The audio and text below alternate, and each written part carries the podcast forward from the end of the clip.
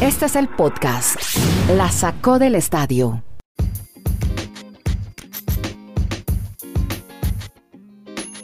Episodio 191. Este es un geopodcast. Va desde Chile, desde el sur, desde la Patagonia. Esto sí, literal, desde la Patagonia hasta Alaska. Desde Chile les habla Andrés Nieto. Ya vamos casi a Alaska con Kenneth Garay en Bristol, Connecticut. Y Dani Marulanda, que nos cuida la zona del trópico en Colombia, en donde se come buen patacón, buen plátano. Aquí sí que es difícil conseguir plátano. Bueno, em, vamos a comenzar primero eh, saludando a mis compañeros, eh, haciendo algo que le oí a José Ramón de la Morena, el conductor del programa El Transistor de la cadena Onda Cero. Ahora sí, Dani, es que, que no entendía que era lo de lo de el transistor, que le oí era el transistor. Él está haciendo una cosa muy, muy bacana. ¿Qué, Dani? No, ya por fin lo comprendí. Ya, ahora sí. Y- que hace ¿Pero unas qué, entrevistas pero qué que- pensaba que era Dani, el transistor ese de los abuelos? Sí, pensaba que era un radio de los, de los viejitos, sí. Bueno, no, la pregunta es la siguiente. Los saludos sí. ¿Qué es lo más bonito que le ha pasado hoy? A ver, caray.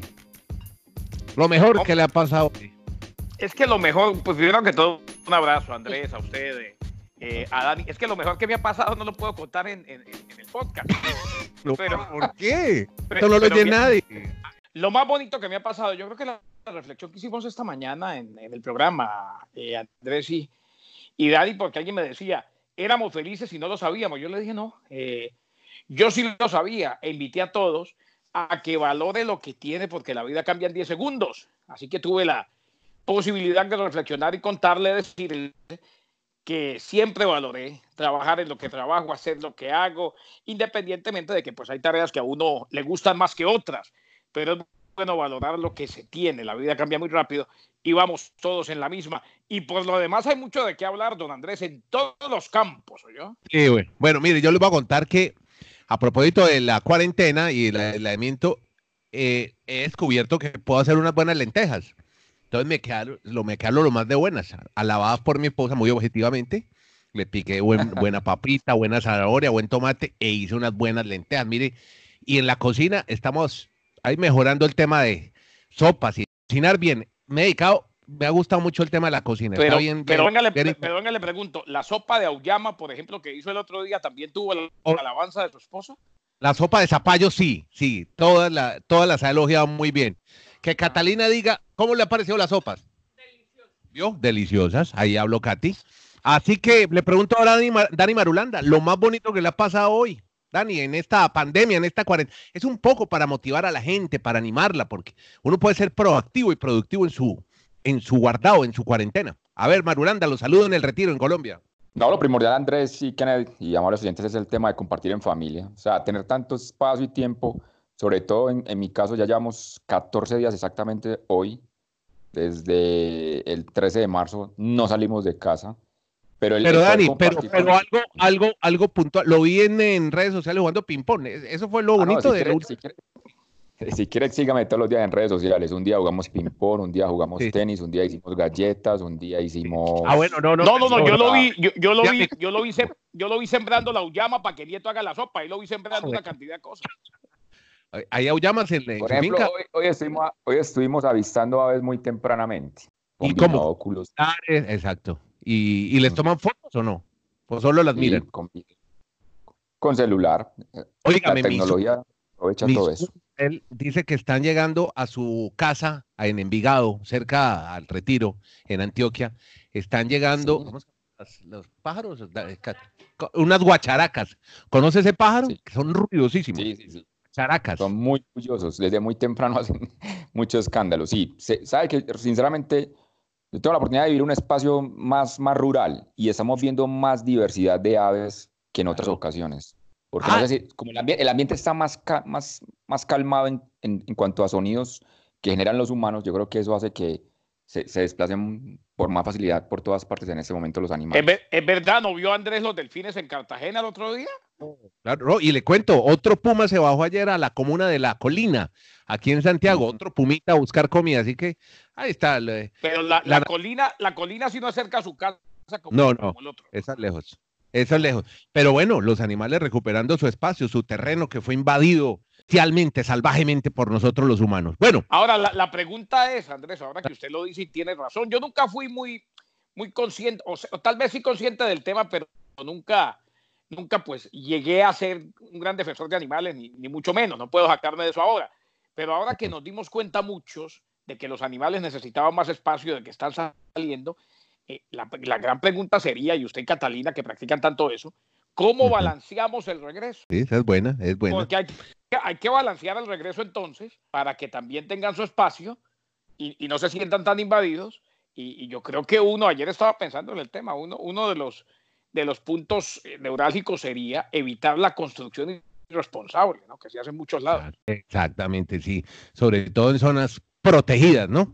Hay que proteger el medio ambiente, la naturaleza que tanto le hemos descuidado. Eso puede ser otro llamado a la naturaleza, pero no nos pongamos tan filósofos. Hablemos de lo que la gente está esperando, que hablemos de deportes. Y la primera parte tiene que ver con el coronavirus y los deportes, porque hay información. Primero, empecemos por, eh, oiga, Garay, ¿cómo, es, como hemos hablado de la Liga Bielorrusa, ¿Recuerda que aquí hablamos de Lukashenko, el, el presidente, que dijo que hay que seguir jugando, que hay que bañarse las manos con vodka, que hay que ir al sauna, que hay que jugar hockey, que ir a fútbol, pero creo que hay una gente muy metida con el fútbol que no le está gustando esta medida de seguir con la liga activa, una de las una de las 40, la única de las 45 ligas de la UEFA que está activa hoy en el mundo, la Liga de Bielorrusia, Kenneth. Eh, sí, Andrés, vea, es que eh, los ultras han dicho que no van a ir a los estadios. Esto no significa necesariamente que quieran que se pare la liga, aunque quieren que, que se concientice un poco más la liga de lo que está pasando en todo el mundo. Pero ellos uh -huh. dicen que por seguridad propia no vuelven a los estadios, eh, que si la liga quiere seguir, que siga. Eh, recordemos, son dos ligas, una en la UEFA. Eh, creo que la segunda división de Turquía también, Andrés. La, la, primera de Bielorrusia y la de Nicaragua. Entonces, y ¿qué Suecia, pasa? Suecia por ahí también. Suecia, segunda división, también se está moviendo, sí, señor. Y la segunda bueno, sigamos. de Suecia, usted sabe que yo escucho la pelota de cristal. Entonces, ¿qué pasa? Eh, eh, muy seguramente, muy seguramente, ellos son los que no van a volver y quizás la liga sí continuará. Eh, en esto del coronavirus no hay, si en la vida, en el día a día no hay verdad escrita en piedra, imagínese Andrés en época del coronavirus, todo cambia todos los días, pero claro. al menos los ultras han sido conscientes y han concientizado de que el acudir a los estadios no es lo más seguro. Es más, yo soy de los que me animo a decir que inclusive cuando las cosas tratan de volver a la normalidad, uh -huh. vamos a ver por mucho tiempo, por el resto del año quizás, eh, eventos deportivos con escenario vacío. O jugadores con las mascarillas, en fin, algo bien dramático, solo que solo se ven las películas. A propósito, pues confirmamos lo que dijimos ayer, el torneo famoso de Wimbledon, clásico tradicional, donde solo se juega de blanco, ha quedado cancelado por primera vez desde el año 45. ¿Qué pasó en ese año? Segunda Guerra Mundial. Es decir, estamos viviendo una época muy parecida a la de la guerra, señores. En la NFL, Dani, Marulanda, ¿cómo así que el schedule de la NFL, la programación, se hace después del draft? Sí, es atípico por toda esta situación. Normalmente se da una semana antes del draft, pero en esta ocasión ya se ha confirmado que se va a hacer después del draft y muy probablemente en la primera semana de mayo para poder darle tiempo a la organización de, del calendario de todos estos equipos dependiendo cómo evolucione la enfermedad en Estados Unidos. Y es más, en todas estas cancelaciones, Andrés y Kenneth, en este momento está informando a los grandes ligas que se cancela la serie en Londres, la que iba a enfrentar a sí, los Cardenales de sí, San Luis y Cachorro ah, de Chicago. Sí, es, a, a, yo, yo, me atrevo a decirlo, yo me atrevo a decir que en este momento, hasta el 30 de junio, realmente no hay ligas competitivas, eh, de las que hablamos pues, básicamente en el podcast. Pero es que solo mire, está esperando, sobre... solo está esperando el Tour de Francia, que es en julio, es la, la, única tal vez de las grandes que todavía no, no se anticipaba a cancelar o a, o a, aplazar. Mire, los chinos son muy sabios, hermano, y hoy apareció esta noticia y ojalá toda la liga y todos los organizadores de torneos deportivos sigan el consejo. ¿A dónde llegó por primera vez este virus? ¿Dónde, dónde nació? ¿Dónde fue el brote inicial? En China, ¿no? Hoy China ordena, el gobierno de China ha ordenado hoy que toda competición deportiva se mantenga suspendida lo que significa, por ejemplo, que la Liga de Baloncesto tiene que retrasar su re reanudación. Es decir, si los chinos, que fueron los primeros que supuestamente ya mitigaron, ya aplacaron la curva, nosotros que apenas estamos entrando en ella, los chinos están diciendo, no, no hay fechas, no hay deporte, no hay liga. Aprendamos de los chinos en esto, ¿no les parece, muchachos? No, no, no, ya, y, es ya, que, y, es que, vea, los, los, los, eh, los, inclusive los jugadores de baloncesto estadounidenses, los basquetbolistas estadounidenses que ganan ya habían empezado a buscar la manera de regresar porque se iniciaba, era inminente que se, que se iniciaba la temporada o se reiniciaba la temporada en China y les tocó que un par de días antes decir que no, que como mínimo se esperen cuatro semanas más. Correcto. y el otro detalle, el otro detalle, Andrés Kenneth, es que esto no creo que vaya a ser de un día para el otro. O sea, yo no me imagino que en los países van a parar el hecho de que salgamos de donde estamos aislados y que al otro día uno vea 40 mil personas en un estadio. Para mí va a ser un proceso lento y también en la parte deportiva todos van a tener que hacer una mini pretemporada. Después de tres, seis, nueve semanas que estemos todos, los deportistas básicamente sin actividad tienen que hacer una pretemporada por lo menos de 10, 15 días y la cosa se extiende más. Yo por el resto del año veo a Nieto haciendo lentejas y sopa de auyama, me queda totalmente claro. Oiga, eh, zapallo, como le dice ya el, el zapallo, Zapallo, sí, sí.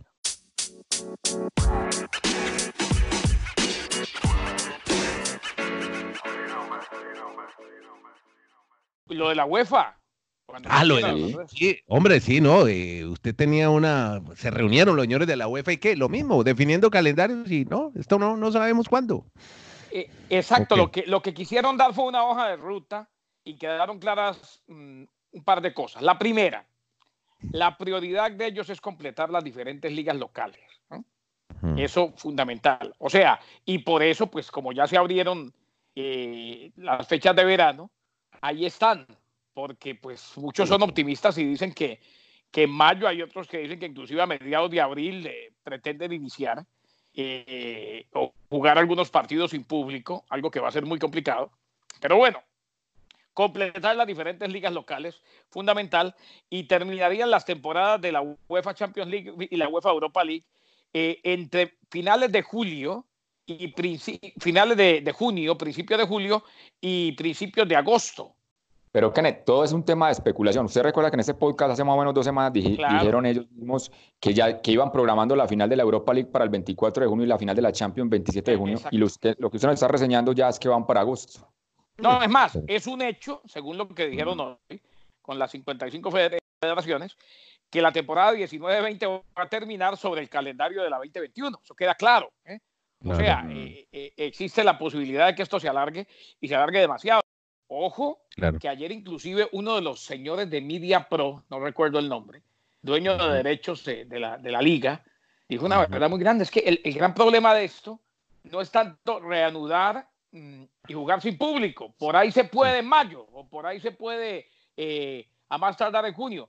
Pero si un jugador, uno, da positivo por coronavirus, inmediatamente toca cerrar otra vez. Uno. Otra vez, sí, otra vez. O sea que, Cierra otra vez. es muy complejo. Esto, y, entonces, como dice Madulanda Andrés, lo que nos dan es una hoja de ruta, pero esto cambia cada hora. Esto no. Muy complicado. De acuerdo.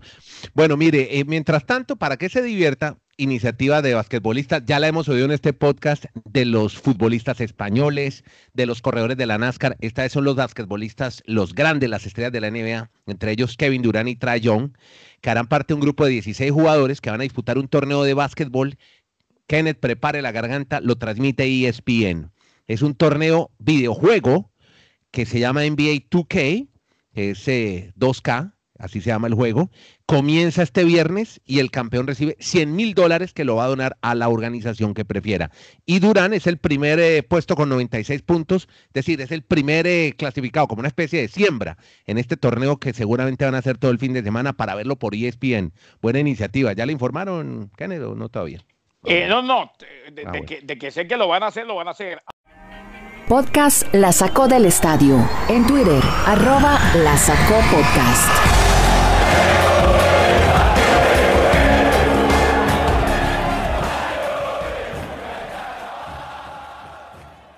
Ayer prometimos hacer un ejercicio bien, bien chévere porque este lunes es Salón de la Fama NFL.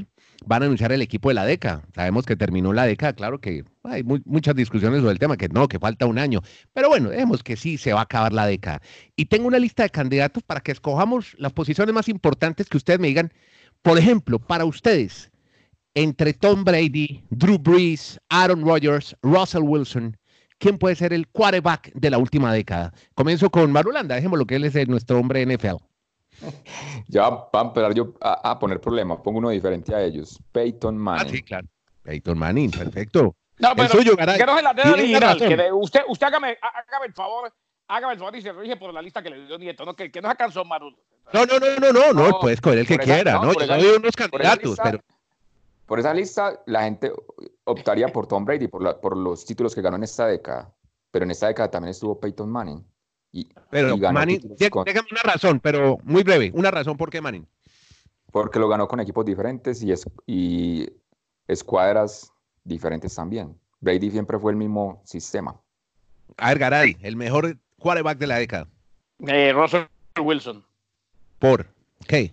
Eh, me, pareció, me pareció siempre un gran quarterback y que además sabe dosificar la manera de correr. O sea, él no corre por correr, él sabe, él tiene el balance perfecto entre cuándo pasar, cómo tirar la optativa y cuándo correr. No corre por correr y llevó de la mano a los hijos de Seattle las grandes campañas, incluido el Super Bowl que ganaron en Nueva York. Buenísimo, eso era. Wide receiver, ¿les parece puesto importante, no?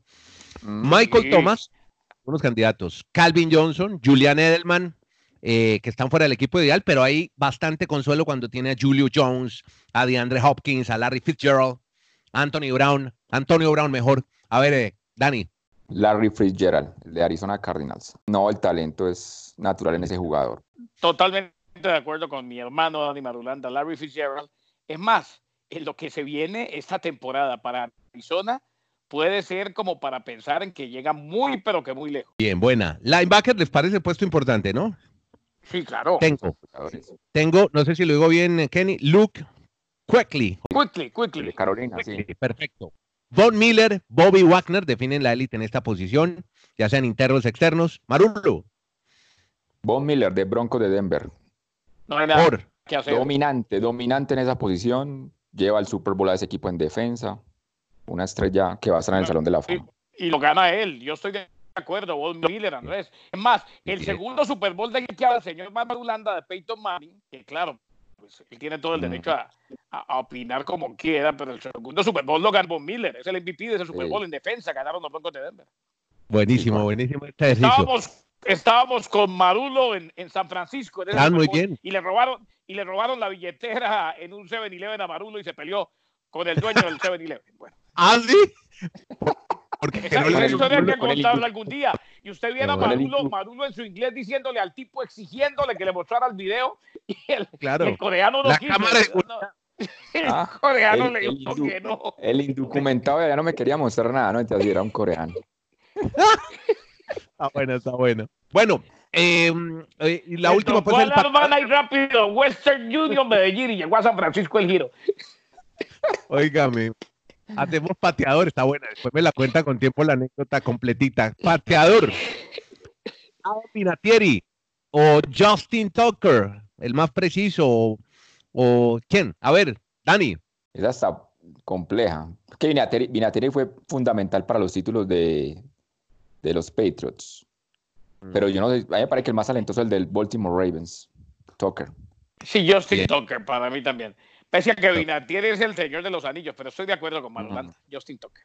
Eh, Estamos Bueno, un- de acuerdo en todo. No, no, no. Qué No, mal no, no, el primero, el Eh, primero quarterback, usted no. trajo a Peyton Manning, usted trajo a Peyton Manning de los pelos. Qué horror. Bueno, mí muy Peyton bien. Manning es el mejor quarterback de la historia en la NFL. Yo creo que ahí armamos, hay más posiciones, pero yo creo que esas son las, las básicas. ¿Me falta alguna? O- Yo creo que esas Yo- son las.